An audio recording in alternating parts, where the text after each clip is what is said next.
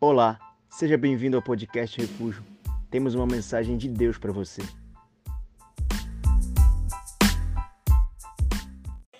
Eu vou te dar um conselho só hoje. Nós estamos numa série de mensagens sobre conselhos para vencer as suas guerras. Quantos estão enfrentando algum tipo de guerra na sua vida? Aleluia. Eu também estou. Várias guerras. E 2023 vai ser um ano de nós vencermos as nossas guerras. Então, abra sua Bíblia comigo em Provérbios, capítulo 20, verso 18. Esse e mais o texto que está em Provérbios 24, 6, tem sido o texto base para a gente meditar. Esse barulho está muito ruim aqui, eu não sei o que, que é, mas tem um barulho que está incomodando bastante, vai tirar minha concentração valendo. Eu acho que a movimentação disso aqui, se puder dar um jeito de desligar, eu vou me desconcentrar com isso. Amém. Provérbios 20, 18 diz assim: Os planos mediante os conselhos têm bom êxito. Faça a guerra com prudência. Vamos a Provérbios 24, 6.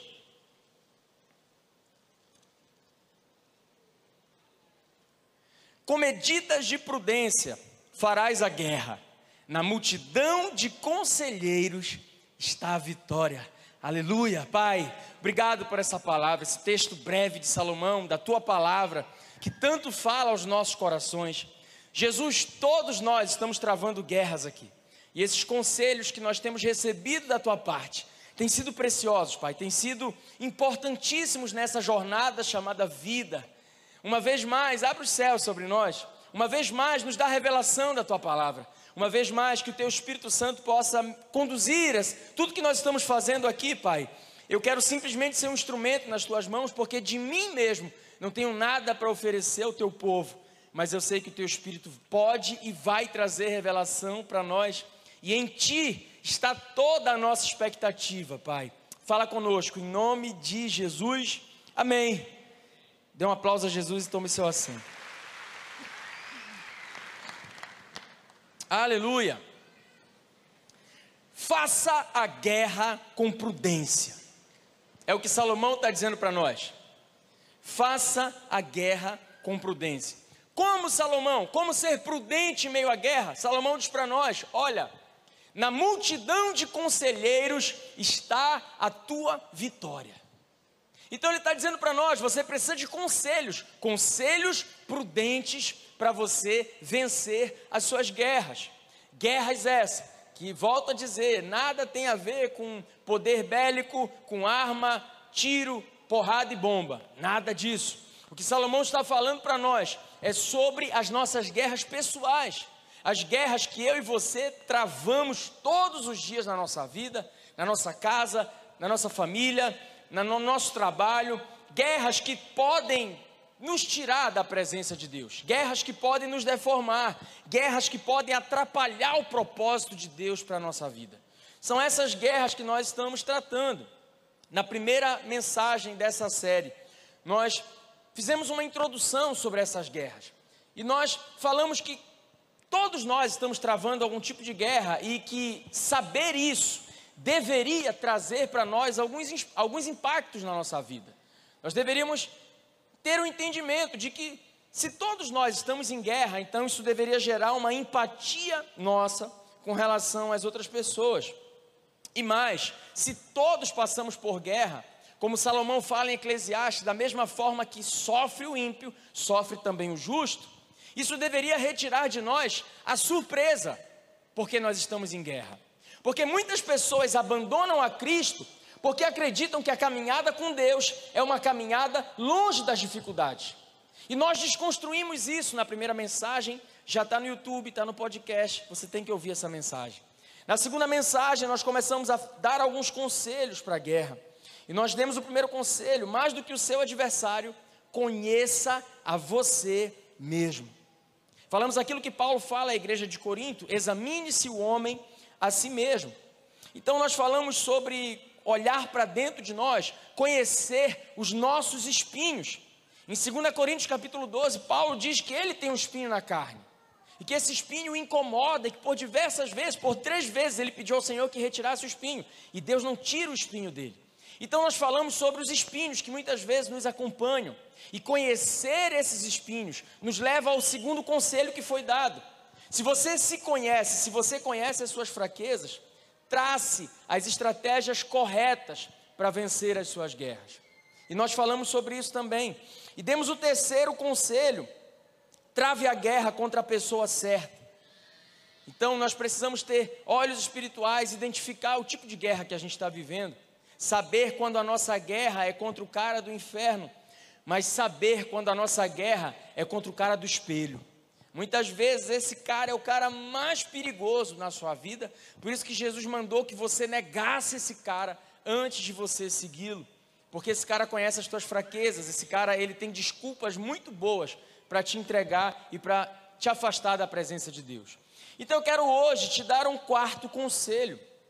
E eu vou ficar nesse conselho no dia de hoje aqui, que é o que o tempo nos vai permitir. Então, o quarto conselho para você vencer as suas guerras agora nesse ano e para toda a sua vida é: na guerra, esteja rodeado das pessoas certas. Na guerra, esteja rodeado das pessoas certas. Há um texto, um pequeno diálogo atribuído a Ernest Hemingway. E diz assim: é, Quem estará nas trincheiras ao teu lado? E o outro pergunta: Isso importa? E a resposta é sim, mais do que a própria guerra. Então, saber quem caminha do nosso lado é fundamental se nós quisermos vencer as guerras estabelecidas na nossa vida. Salomão, no auge da sua sabedoria, escreve Eclesiastes capítulo 4, verso 9. E ele diz: Olha, melhor é serem dois do que um. Por que Salomão?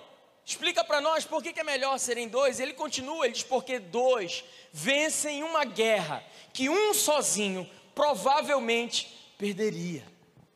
Então a Bíblia está dizendo para nós: trave as suas guerras com as pessoas certas ao seu lado. Saiba quem é que está na trincheira do teu lado. Saiba com quem você pode contar. Porque pior do que estar sozinho é você estar mal acompanhado em meio à guerra. E nós já falamos sobre isso.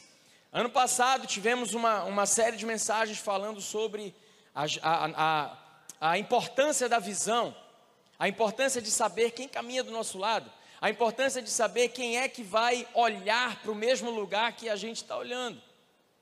Então é fundamental. Alguém que não tem a mesma visão que você, em meio a uma batalha, ele pode ser muito mais prejudicial do que não ter ninguém. Amós capítulo 3, verso 3, o Senhor faz uma pergunta que é retórica, e ele diz assim: será que pode caminhar, em dois se não estiverem em comum acordo? Você sabe a resposta, eu sei a resposta. Nós não podemos caminhar com alguém que não está de acordo com a gente, uh, que não está de acordo com o nosso propósito de vida. Então você não pode travar as suas guerras sozinhas, simplesmente porque elas vão se tornar muito maiores, muitas vezes, do que o que elas efetivamente são. Então a solidão, ela é um prato cheio para quem quer perder uma guerra. Mas se não basta estar acompanhado, é preciso estar bem acompanhado. Eu quero te dar aqui alguns conselhos sobre quem deve estar do teu lado em meio à guerra. Quem deve caminhar com você? Quem é essa segunda pessoa que vai formar com você e com o Senhor o cordão de três dobras que Salomão fala lá em Eclesiastes 4? Quem tem que caminhar com você na guerra? Bom, eu quero tomar como parâmetro aqui ninguém mais, ninguém menos do que o apóstolo Paulo. Ele que disse assim: Sejam meus imitadores, porque eu sou de Cristo. De fato, a gente pode olhar para a vida do velho apóstolo e tentar compreender com quem esse homem se relacionava. Quem era que estava ali na vida de Paulo e que o ajudou a chegar no final da maior guerra que foi a sua vida e poder dizer no capítulo 4 de 2 Timóteo o que ele disse. Bom, eu já estou sendo entregue por oferta ao Senhor, mas eu combati o bom combate, eu trilhei a carreira que me foi proposta. E o que mais, Paulo? eu guardei a fé. Em outras palavras, o apóstolo está dizendo para nós: eu venci as minhas guerras, todas elas. E meu irmão, não foram poucas as guerras que o apóstolo Paulo travou na sua caminhada, pregando o evangelho da forma como pregou. Você que está fazendo propósito, nós estamos lendo dois capítulos por dia do livro de Atos. Ah, essa semana nós entramos no capítulo 9, naquele encontro de Saulo de Tarso, na estrada de Damasco, com o Senhor Jesus, e nós temos visto o que, que Deus fez na vida de Paulo e o que, que ele está fazendo. Quantos estão ainda mais apaixonados por esse Jesus depois dessas leituras? Tem sido incrível, o meu coração está empolgado, sempre que eu leio Atos eu fico muito empolgado.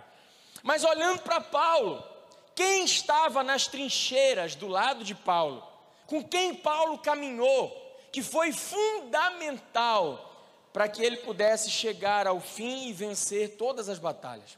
Paulo se relacionou com pelo menos três vertentes de pessoas. Paulo tinha pelo menos três tipos de pessoas ao seu lado, e é sobre isso que eu quero investir tempo essa noite falando. Primeiro, Paulo se relacionava com um sujeito chamado Barnabé. Eu quero ler com você dois textos que estão lá em Atos, que nós lemos essa semana. Atos capítulo 9, versos 26 e 27. Abra sua Bíblia, se você a trouxe, se não, você pode acompanhar conosco aí. Olha o que, que diz aqui. Tendo chegado a Jerusalém, procurou juntar-se com os discípulos. Todos, porém, o temiam, não acreditando que ele fosse um discípulo. Mas Barnabé, tomando-o consigo, levou aos apóstolos e contou-lhes como ele vira o Senhor no caminho, e que este lhe falara, e como em Damasco pregara ousadamente em nome de Jesus. Vai para o capítulo 11, verso 25, por favor. E partiu Barnabé para Tarso, à procura de Saulo. Tendo encontrado, levou-o para Antioquia por todo um ano se reuniram naquela igreja e ensinaram numerosa multidão. Em Antioquia foram os discípulos pela primeira vez chamados cristãos. Olha para mim. Quem foi Barnabé na vida de Paulo? Barnabé foi um cara que recebeu Paulo, que o inseriu no corpo e que liberou um destino sobre a vida de Paulo. Lá no capítulo 9, como nós lemos, versos 26 e 27, Paulo havia se convertido. Deus dá uma ordem a Ananias: Ananias, vai lá na rua chamada direita. Há um vaso que tem muito valor para mim. E Ananias, então, ele pega o seu óleo, pega a sua pastinha de profeta, abre a porta, está saindo. Sim, Senhor, vou ungir. Diz para mim aí, Senhor, quem é esse homem que o Senhor quer que eu unja? Ananias é um sujeito chamado Saulo de Tarso. Eu imagino Ananias voltando para dentro de casa, fechando a porta, dizendo: Deus, não. Jesus, em nome de Jesus, eu não posso ir na casa desse sujeito. Está amarrado, Jesus, em nome de Jesus. O cavalo mordeu sua cabeça, o senhor não está regulando muito bem aí, com todo respeito. Não, não, Ananias, você ouviu bem. É Saulo de Tarso. Senhor, mas esse sujeito aí, ele, ele nos perseguiu, nos aprisionou. Esse sujeito aí consentiu na morte de muitos servos teus, foi o responsável. Os teus servos eram apedrejados até a morte, as suas vestes eram colocadas aos pés de Paulo. E Jesus diz: manda quem pode, obedece quem tem juízo. Vai e unge Paulo, unge Saulo de Tarso. E aí, de repente, se espalha a notícia: olha, o Saulinho converteu. E aí alguém diz assim: ó, está na hora de vocês receberem o irmão Paulo. Hã? Abriria a porta da sua casa? Se abriria a porta da sua casa para receber o maníaco do parque convertido? Só para você ter noção, entendeu? Suzane von Richthofen saiu da cadeia agora. Ó, oh, vai dormir com a minha mãe e com meu pai. Cuida deles, Su. É para você ter noção do que, que Deus estava mandando aqueles caras passarem. Entendeu? Pois é, eles estavam com medo. Peraí, foi esse cara que perseguiu a gente. Esse cara, ainda semana passada, ele estava na estrada de Damasco. E a missão dele era exatamente matar e perseguir a igreja. O que, que Barnabé faz, irmão? Barnabé segura na mão de Paulo e o insere na igreja. É ele quem testemunha de gente. O nosso papel aqui, enquanto igreja, é acreditar nos outros. Se houver 1% de chance de acreditar em alguém, nós, como cristãos, precisamos acreditar 100% que essa pessoa realmente mudou. Ninguém acreditava em Paulo, exceto por Barnabé. Barnabé decide correr o risco de investir num cara problemático. Quantos aqui conhecem alguém muito problemático que saiu da igreja? Quantos conhecem? O cara era muito problemático e saiu da igreja. Olha o tanto de gente. Se todos nós fôssemos como Barnabé, nós teríamos quase o dobro de pessoas essa noite assistindo esse culto aqui ao Senhor. Nós temos a tendência de não acreditar nos problemáticos. Nós temos a tendência de querer nos livrar das pessoas que mais precisam do nosso amor. Deixa eu te ensinar algo precioso. Muitas vezes, quem menos merece o teu amor é quem mais precisa dele. É o que Barnabé faz na vida de Paulo. E nós fazemos muitas vezes exatamente o contrário. Nós queremos fugir do problema. Nós queremos aquele que é mais fácil. Barnabé não foi o maior apóstolo da história, mas foi o discipulador dele. Isso é poderoso. Você pensa que nós não teríamos todas as cartas de Paulo escritas à igreja, tão preciosa, cartas pastorais, cartas desafiadoras, cartas até apologéticas.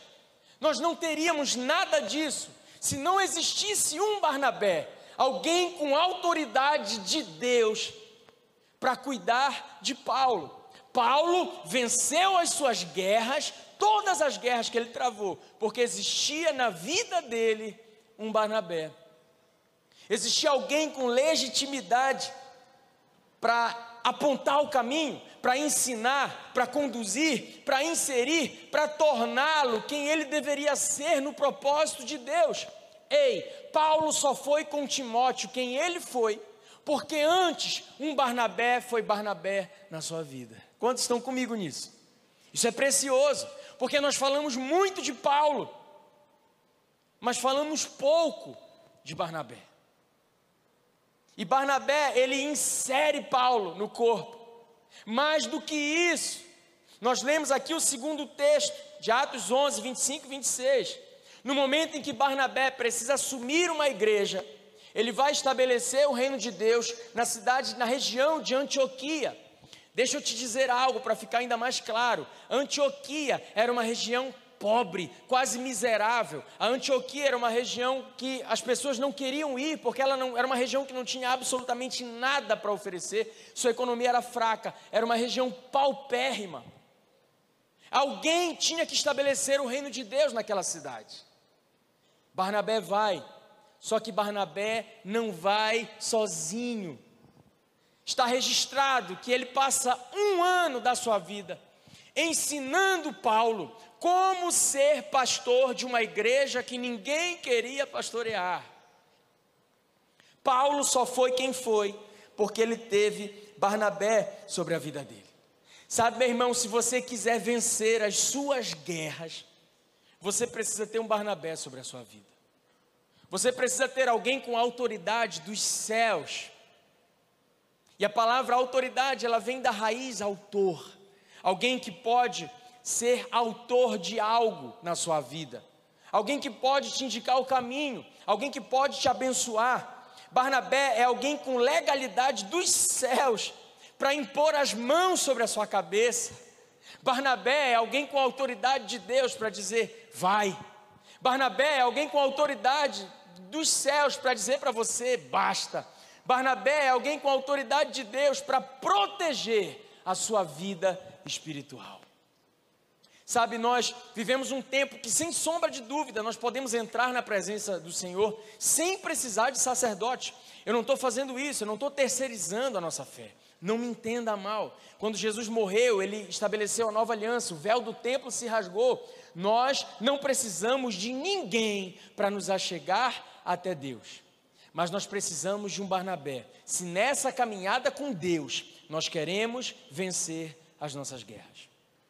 Nós precisamos de alguém para nos auxiliar. Nós precisamos de alguém com sabedoria para nos aconselhar. Nós precisamos de alguém para, com a sua boca, ser boca de Deus sobre as nossas vidas. O Barnabé é aquele a quem você vai prestar contas. Sabe, meu irmão, e prestação de contas é algo intimamente ligado com integridade de caráter. Pergunta para quem está do seu lado: a quem você presta contas? Como cristãos, nós vivemos a nossa vida às vistas de todo mundo.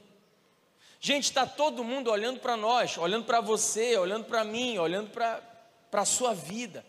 As pessoas estão em busca de referenciais. Nós perdemos os referenciais, cara. É impressionante como a nossa geração ela está procurando gente para imitar. Já viu isso? O primeiro idiota que aparece na internet fazendo um, pode ser a dancinha mais ridícula. Todo mundo faz atrás. Qualquer porcaria vira trend. Qualquer porcaria, mas eu não vou fazer dancinha não, que tudo vira gif, eu já sei. Ah, tô vacinado contra vocês. Eu lembro quando estava aquele papo furado. Eu fiz a dança aqui, até hoje essa figurinha rola. Eu sei, chega em mim. Não vou fazer. E sabe o que é pior? Os, os palhaços não esperam nem acabar o culto. Tá rolando a palavra, os caras já entraram no YouTube, já pegaram o trecho, já recortaram, já fizeram o GIF e tá lá eu dançando. Eu sei, eu não faço mais. Mas, cara, a gente está em busca de referenciais, meu Deus do céu. Basta qualquer pessoa fazer qualquer porcaria, no outro dia está todo mundo imitando, está todo mundo fazendo igual, todo mundo. Se eu um dia vier com um tênis de cada cor, vocês vão olhar e falar: o pastor está doido, se arrumou no escuro. Mas se um desses lesos, que a única influência deles é no celular, se ele aparecer com um tênis de cada cor, no outro dia você está querendo botar um tênis de cada cor. É impressionante. O cara faz um negócio no cabelo, ficou horrível eu acho horrível. Você que usa moicano, eu acho horrível, eu sempre achei. Mas o Neymar meteu o moicano, todo mundo meteu o moicano, todo mundo. Eu lembro que eu vi gente naquela Copa que o Ronaldinho fez aquele negócio, da Copa de 2002. Cara, no outro dia tinha gente que raspou e deixou aquele negócio. Na minha estão achando graça, vocês fizeram muita coisa na minha geração, hoje eu não vejo tanto. Mas eu lembro, eu lembro que quando teve aquela novela lá, negócio das Arábias, da Índia, sei lá do que, vocês usavam aquele anel que puxava para cá para uma pulseira, aquilo era horrível. Do nada vocês estavam tudo com uma coleira. Coleira, lembra dessa moda? As meninas usavam um negócio aqui assim, horrível, horrível. Horrível. Usou, usou aquela sandália da Sandy, você usou selado. Aquilo era horrível. A gente não tem referência, meu Deus. A gente está buscando alguém para a gente olhar e copiar. E deixa eu te dizer, você sabia que isso é bíblico? Você sabia que a palavra nos, nos diz para imitar a fé de homens de fé? Paulo nos diz para sermos imitadores dele. Nós fomos criados para isso, para olhar para alguém, para imitar, ser parecido. A pergunta é fofo. Com quem você quer parecer? Quem são os teus referenciais? Com quem você quer parecer? Com quem você, de quem você está imitando a fé? Com quem você quer ser parecido. Isso é importante para nós. Quem te acompanha, quem é a tua referência, para quem você presta contas, para quem você despe a sua alma.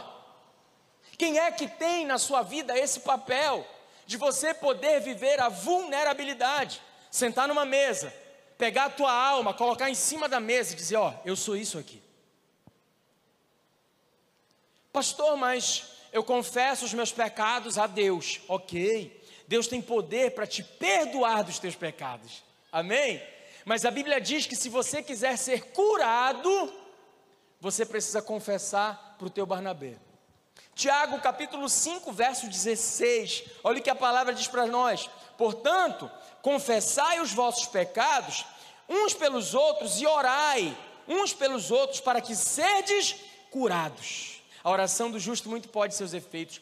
A Bíblia está dizendo para você confessar os seus pecados. Gente, isso aqui não é para você ser um fofoqueiro de você mesmo. Entenda isso. Não é para você pegar a sua vida e colocar num outdoor. Não é para você pegar a sua vida e dizer assim: ó, oh, gente, deixa eu falar um negócio para vocês. Ir pro Facebook. Ó, oh, gente, deixa eu te falar. Eu, essa semana eu caí mesmo. Olha, essa semana eu chutei o balde. Não é isso, fofo. Não é para você se expor dessa forma. Apesar de que eu sei que você adora se expor. Meu Deus do céu, você não pode tomar um soro na Unimed que você tem que postar a foto da sua pulseira. Deu ruim. Eu tenho um horror a quem faz isso. Juro, juro. Eu não sinto pena. Se você vier no meu privado, pastor, ora por mim, o que foi? Cara, deu ruim. Vou orar. Mas se você postar uma fotinha da tua pulseira, paciente, fulano de tal. Ai, hoje o dia, Satanás. Ah, para com isso. Não é isso, não é para você se hiperexpor. Você adora se hiperexpor. Meu Deus, você ama se hiperexpor. Não é. Quando Tiago diz para nós confessarmos os nossos pecados, ele está falando para nós confessarmos ao nosso Barnabé. Alguém que tem autoridade para orar por você e dizer: olha, vá e não peques mais. Porque desde Abraão, o Senhor disse para ele: Abraão, de quem você perdoar os pecados, eles serão perdoados. Mas se você retiver, hum, aí eu retenho também. É gente com autoridade. E quando nós somos transparentes com os nossos líderes, com o nosso Barnabé, automaticamente a gente vai cultivando relacionamentos transparentes com os nossos liderados. Eu já vi líder cobrando discípulos sobre transparência, mas o sem vergonha não é transparente com a liderança dele. Fofo, Gênesis, capítulo 1, verso 11. Gere cada árvore conforme a sua espécie.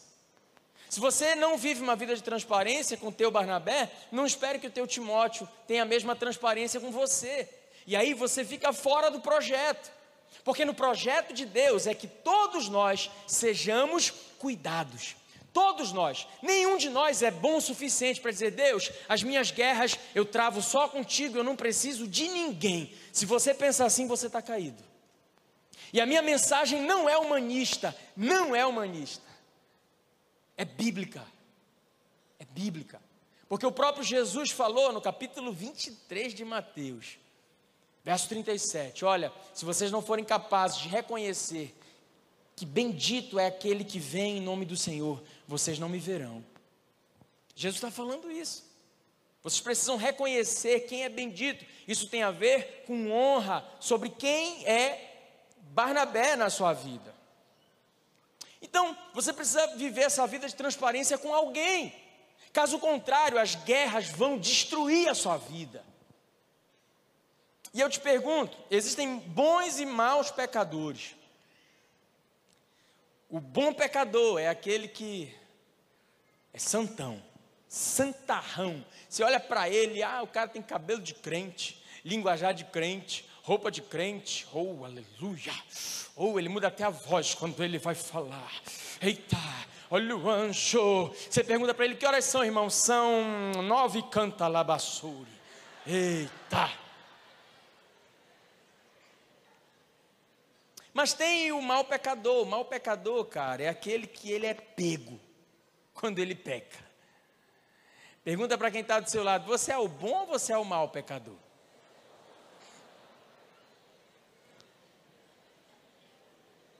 Ninguém sabe que você peca. Ah, você é bom pra caramba.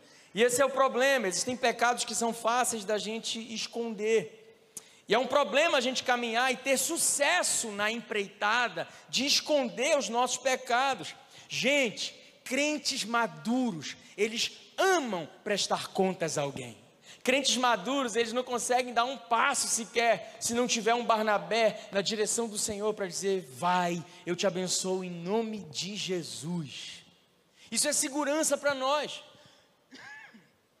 É seguro caminhar debaixo da palavra de um Barnabé.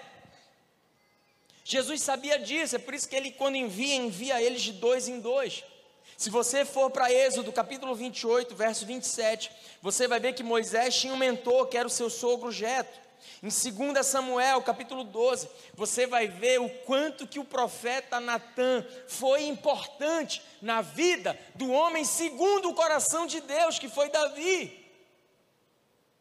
A palavra de Natã, estabelecendo destino sobre a vida de Davi, é fundamental para que Davi encerre um ciclo e possa começar um outro ciclo na direção do que Deus queria. Então, você precisa ter alguém para te confrontar. Quem te confronta quando você erra? Aí o meu pastor é Jesus. Claro, ele não vai descer e se materializar para te exortar. E você nem a Bíblia lê, você só tem a sua caixinha de promessa. Ah, que lindo, eu já li a Bíblia hoje, eu tirei uma promessa da caixinha de promessa. Ah, fala com Batman. Enganar outro. Estou muito tempo nesse negócio aqui já. Ninguém vence guerras sem ter um Barnabé. Você precisa se relacionar com alguém que esteja sobre a sua vida. Paulo se relacionava também com um segundo tipo de pessoa. Paulo se relacionava com Silas. Atos capítulo 16, verso 22, nós ainda vamos chegar lá. Mas olha o que, é que diz aqui, Atos 16, 22.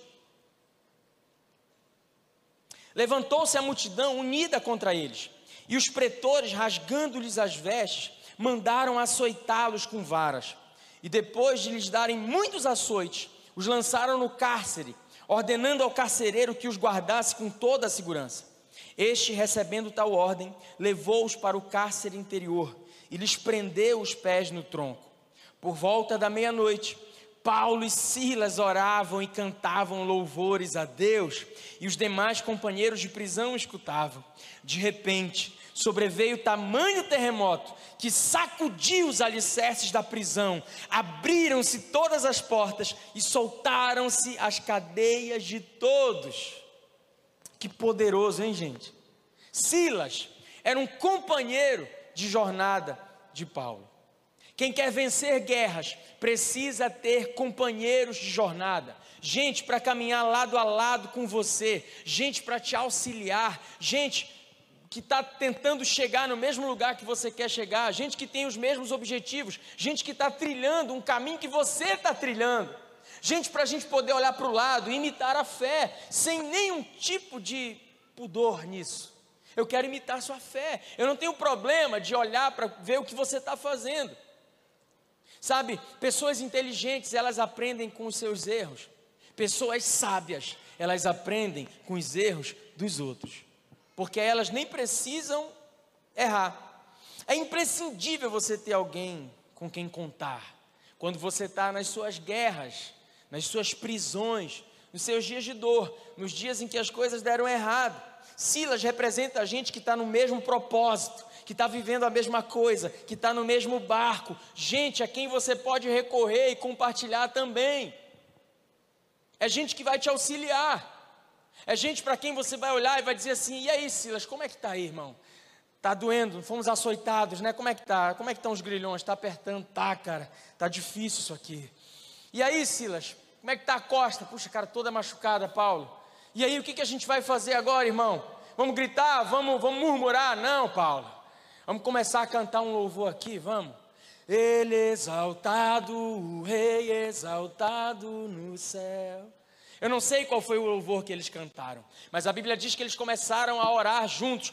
Eu acredito que a oração e o cântico de um empolgava e alimentava a fé do outro. Nós precisamos de gente para entoar louvores com a gente no dia da guerra. E é nessa comunhão, nessa convergência de propósito, a Bíblia diz que poderosamente os cárceres se rompem e aqueles homens são soltos naquele dia. Ah, isso é poderoso. Quem está do teu lado nas trincheiras? Isso importa mais do que a própria guerra. Sabe, líderes em treinamento precisam ter aliança com outros líderes em treinamento. Você quer ser cheio do Espírito Santo? Quem tem que te influenciar não é Felipe Neto, quem tem que te influenciar é gente cheia do Espírito Santo. Quer aprender de Bíblia? Não vai ouvir o que a Priscila Alcatra está falando, irmão. Não é verdade. Porque eu vejo pessoas dizendo: Este não é o seu lugar de fala. Se você não é negro, você não pode falar do que o negro sofre. Não é seu lugar de fala. Você não é homossexual, você não pode falar do homossexual. Este não é o seu lugar de fala. Engraçado, muita gente fala da palavra de Deus sem conhecer a palavra de Deus. Então esse não é o seu lugar de fala também. É o nosso lugar de fala, irmão. Quem está comigo nisso? É o nosso lugar de fala. Pode falar de Jesus. Então você tem que caminhar com as pessoas certas com gente que vai caminhar do teu lado nas dificuldades. Quem você tem do seu lado é determinante. Você é quem você é, porque você se relaciona com quem você se relaciona. Você já me ouviu falar trocentas vezes. Nós somos a somatização dos nossos relacionamentos. Quem deve ser Silas na tua vida? Gente com amor suficiente para ser franco com você gente com temor dos céus, para colocar o dedo em riche, se for o caso, dizer: Assim diz o Senhor. Sabe por quê? Dizer sim para tudo, isso não é amizade, isso não é amor, isso é omissão. O Silas que está do teu lado é alguém com autoridade também para te dizer algumas verdades.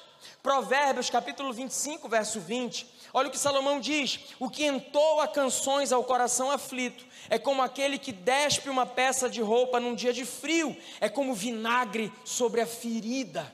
Salomão está dizendo: no dia em que você tiver com o coração aflito, muitas vezes você não precisa de alguém para cantar cantigas para te acalmar. Porque se alguém canta canções para o teu coração aflito, quando ele deveria confrontar você, ele é tão mal quanto alguém que tira sua roupa num dia de frio. Ele é tão mal quanto alguém que deita azeite na sua ferida, deita. Nossa, meu Deus, só de eu pensar eu fico doido imaginando isso aí ardendo numa ferida. Salomão está dizendo: é alguém que vai te fazer mal. O Silas na tua vida precisa te ajudar a enfrentar as tuas guerras e não fugir delas. Porque diante da guerra, muitas vezes não é hora de maquiar, não é hora de fugir. O Silas ele vai te levar a entender isso. O Silas não é aquele que vai dizer assim, mano, bora sair dessa igreja, vamos para outra. Miga, não te deixaram ficar com ele, que absurdo, se sou eu já tinha me jogado. Não é esse tipo, isso aí é pomba gira, tranca rua e chucaveira. Foge, repreende, expulsa, sai. Silas é gente que vai te confrontar. Vai dizer, cara, eu sou teu amigo suficiente para dizer para você: você está errado. É precioso ter amigos assim, gente que nos tira das nossas prisões. Sabe, muitas vezes o Silas da tua vida, ele não tem que mudar a tua situação. Sabe que a Bíblia diz que nós temos que sorrir com os que sorriem e chorar com os que choram. Muitas vezes o papel do Silas não é te tirar do lugar de choro, é chorar com você e basta. A gente precisa de gente para chorar com a gente nas nossas prisões. Esse é o papel do Silas. Está aflito? Eu não vou cantar uma cançãozinha para você, não. Eu vou te confrontar. Eu vou mostrar para você que o Silas ele não trata com a vítima que está colhendo o que semeou. Não trate quem está colhendo o que semeou. O Silas, ele não canta canções para quem merece disciplina. Ele não sonega uma realidade necessária. Então, assim, se juntou o fogo e, e, e, a gasolina, sabe? Juntou, sabe como é? Deu tudo errado na cela. O líder disse: não é o tempo. O pastor disse: orem mais um pouco, vocês não estão preparados. Você é o fósforo, ela é a gasolina. Se juntar, vai dar. Vai dar isso aí mesmo. Vai dar, vai dar, vai. Hum, vai prestar o um negócio, vai feder. Já vi esse filme. Falou isso? Falou. Pois é. Aí decidiram se juntar. Se você é Silas de verdade, você não vai curtir foto postada no Instagram. Namoro errado é namoro errado. Não é ui, ui, ui, Deus abençoe, que fofos. Não, é errado. Está errado. Eu te amo o suficiente para dizer que você está errado. Eu amo ambos, por isso eu não concordo com o que vocês estão fazendo. Silas não passa a mão na cabeça de ninguém. Ele é companheiro de jornada.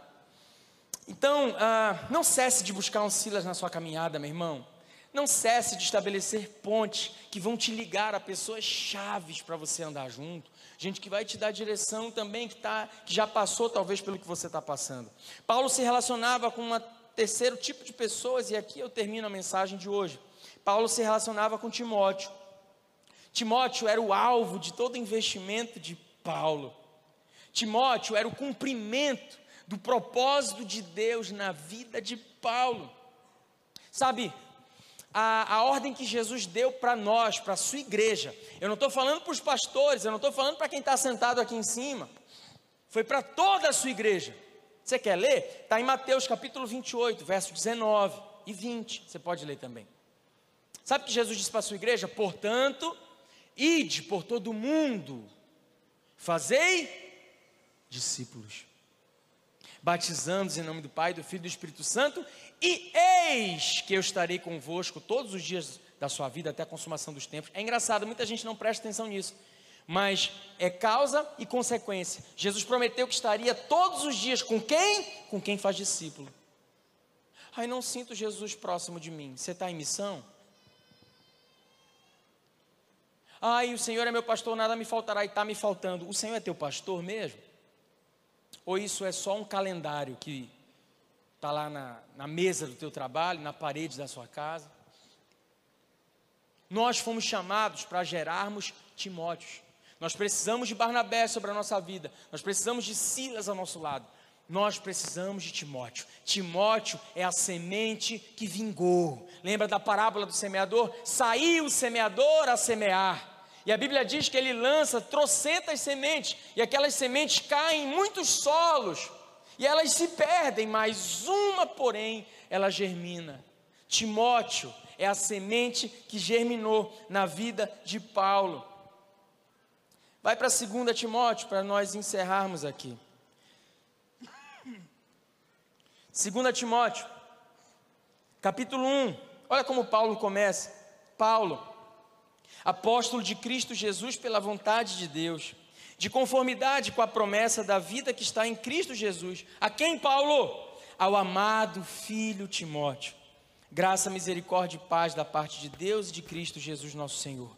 Dou graças a Deus, a quem desde os meus antepassados eu sirvo com a consciência pura, porque sem cessar, Timóteo, eu me lembro de ti nas minhas orações, noite e dia lembrando das tuas lágrimas, estou ansioso por ver-te, para que eu transborde de alegria pela recordação que eu guardo da tua fé, Timóteo, sem fingimento, a mesma que primeiramente habitou na tua avó Lloyd, tua mãe Eunice, eu estou certo que essa fé há em ti, ao amado filho Timóteo.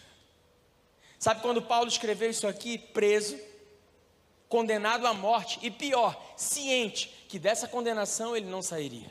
Deus já tinha dito para ele: Paulo, dessa você não escapa. Essas são as últimas palavras do apóstolo. E ele está cheio de gratidão. Ele diz ao amado filho Timóteo: Timóteo, eu lembro de você, Timóteo.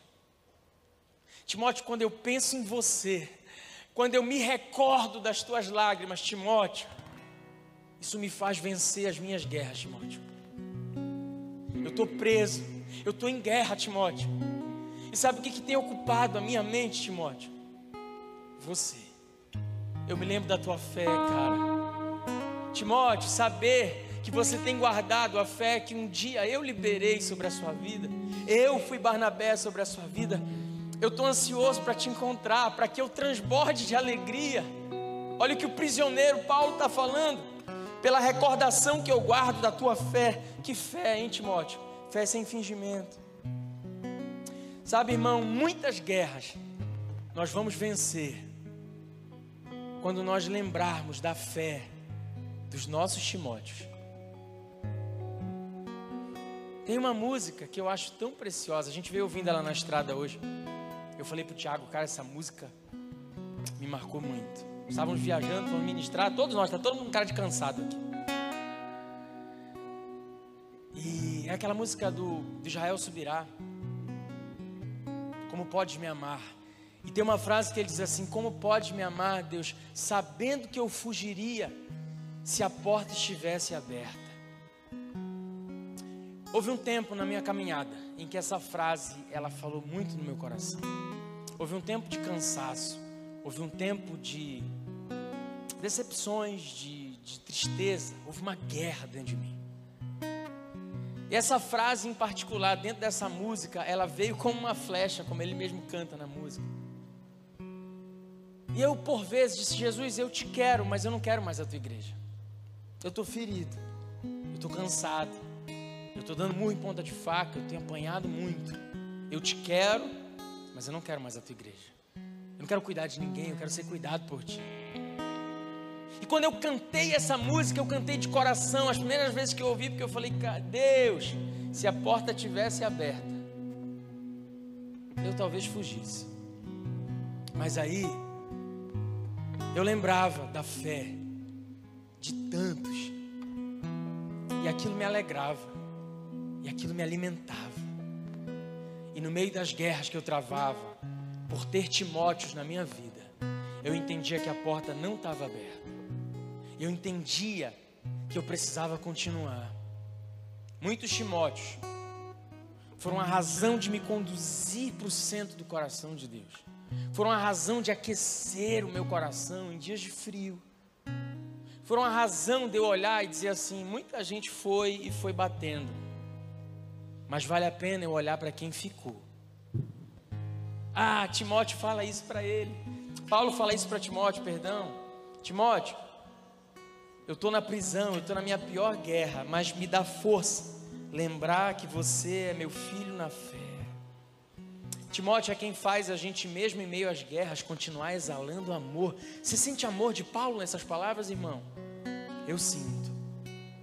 Ao amado filho Timóteo, graça, paz e misericórdia. Timóteo, eu glorifico a Deus quando eu lembro de você.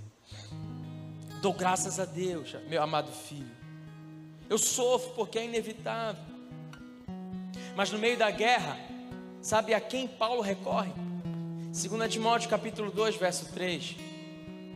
Ele diz assim: Timóteo, sofre comigo, participa dos meus sofrimentos. E o capítulo 4, então, é o mais lindo de todos. Paulo está morrendo, ele diz: Timóteo, vem ter depressa comigo, cara. Eu sou o grande apóstolo Paulo. Eu fui ao terceiro céu. Eu fui arrebatado, tive visões e revelações. Eu encontrei Jesus na estrada de Damasco. Eu sou o apóstolo dos gentios. O meu lenço cura enfermos. Mas eu preciso de você, Timóteo. Vem depressa. Vem me ver, Timóteo, na cadeia. Quando tu vieres, passa em Trode. Pega a minha capa Pega também os pergaminhos, Timóteo, porque na minha primeira defesa ninguém foi comigo. Vem depressa. Vem antes que chegue o inverno. É no inverno da nossa alma que ter Timóteos traz para nós respostas para permanência. São nos nossos Timóteos, nos nossos discípulos, que nós encontramos significado, relevância, satisfação.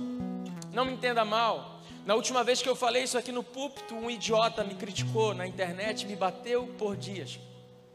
Eu disse a seguinte frase: Você não foi criado para ser feliz, você foi criado para ser útil, e na utilidade você descobre a felicidade. Uau, que pastor ignorante de Bíblia! Até parece que Deus não nos quer felizes, claro que quer imundice. Mas buscar a felicidade talvez seja como correr atrás da sua sombra. Quanto mais você empreende esforços, mais ela foge de você. Mas encontre a utilidade, você tem plenitude.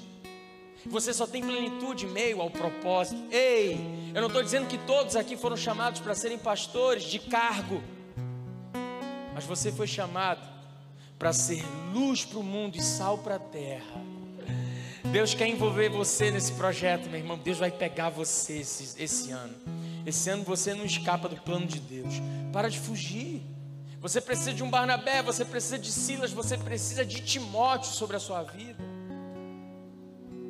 Gente que vai estar com você nas suas piores prisões. Gente para quem você vai olhar e vai dizer assim: Meu Deus, que bom te ver imitando a minha fé. Gente para a gente dizer assim: Vem depressa, Timóteo. Vem antes que chegue o inverno e o frio.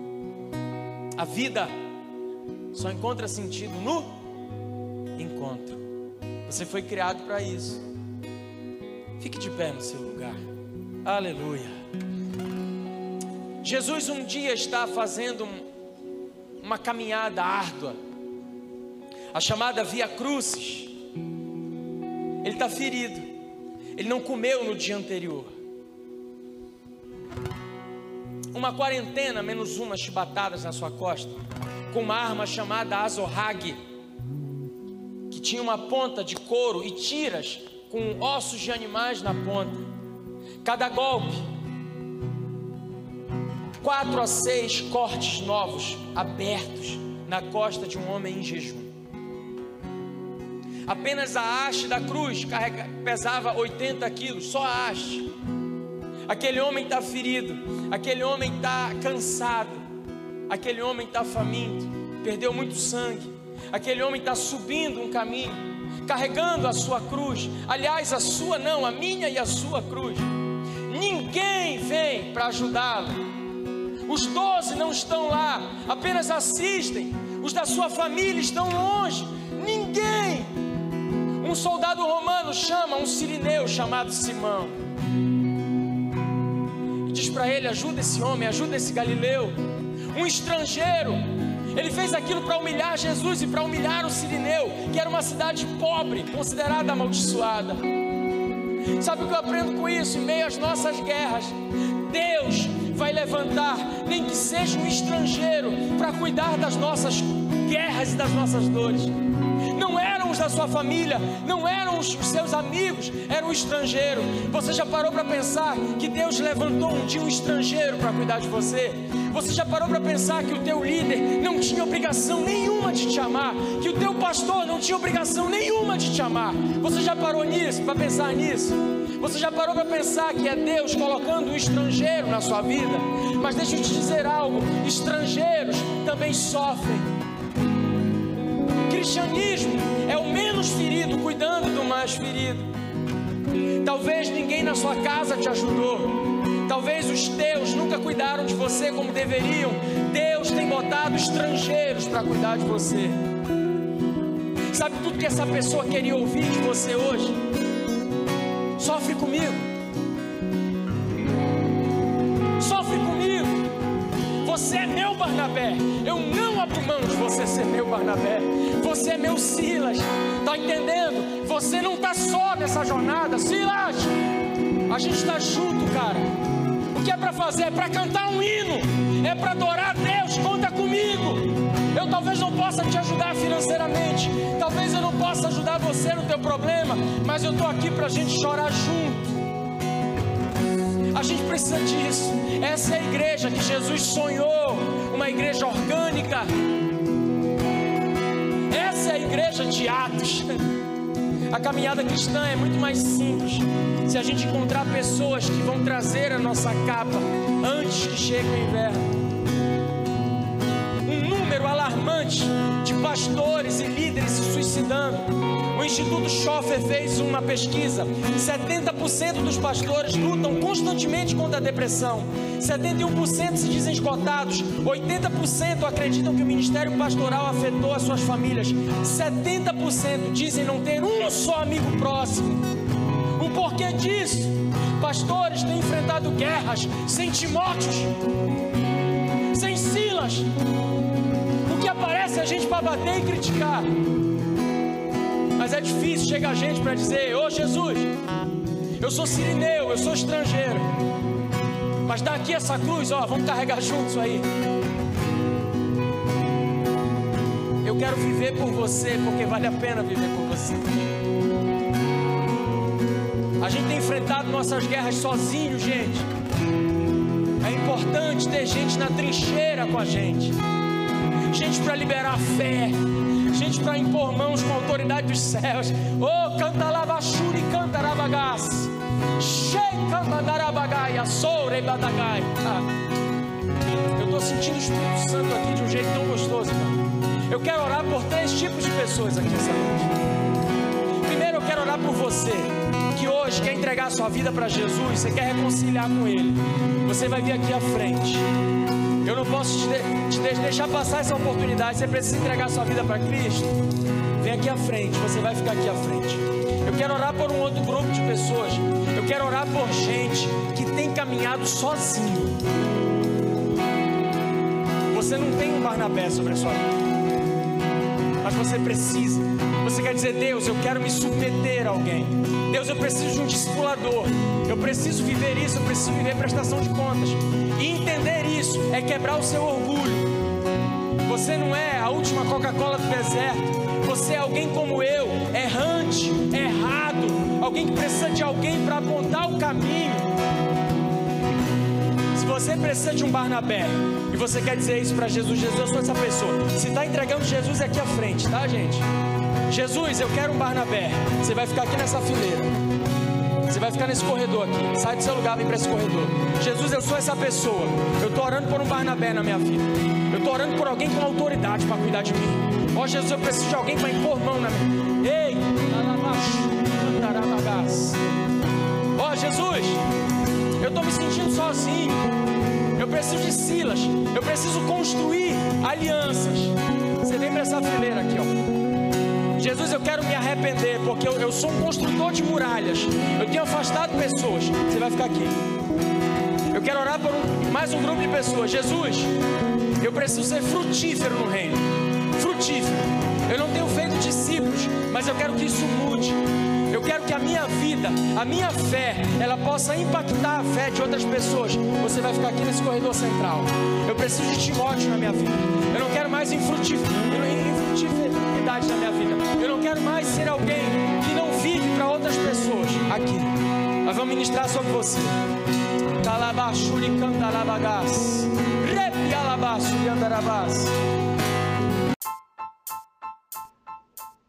Esse foi o podcast Refúgio. Esperamos que tenha te abençoado. Para mais informações sobre nosso ministério, acesse nossas redes sociais.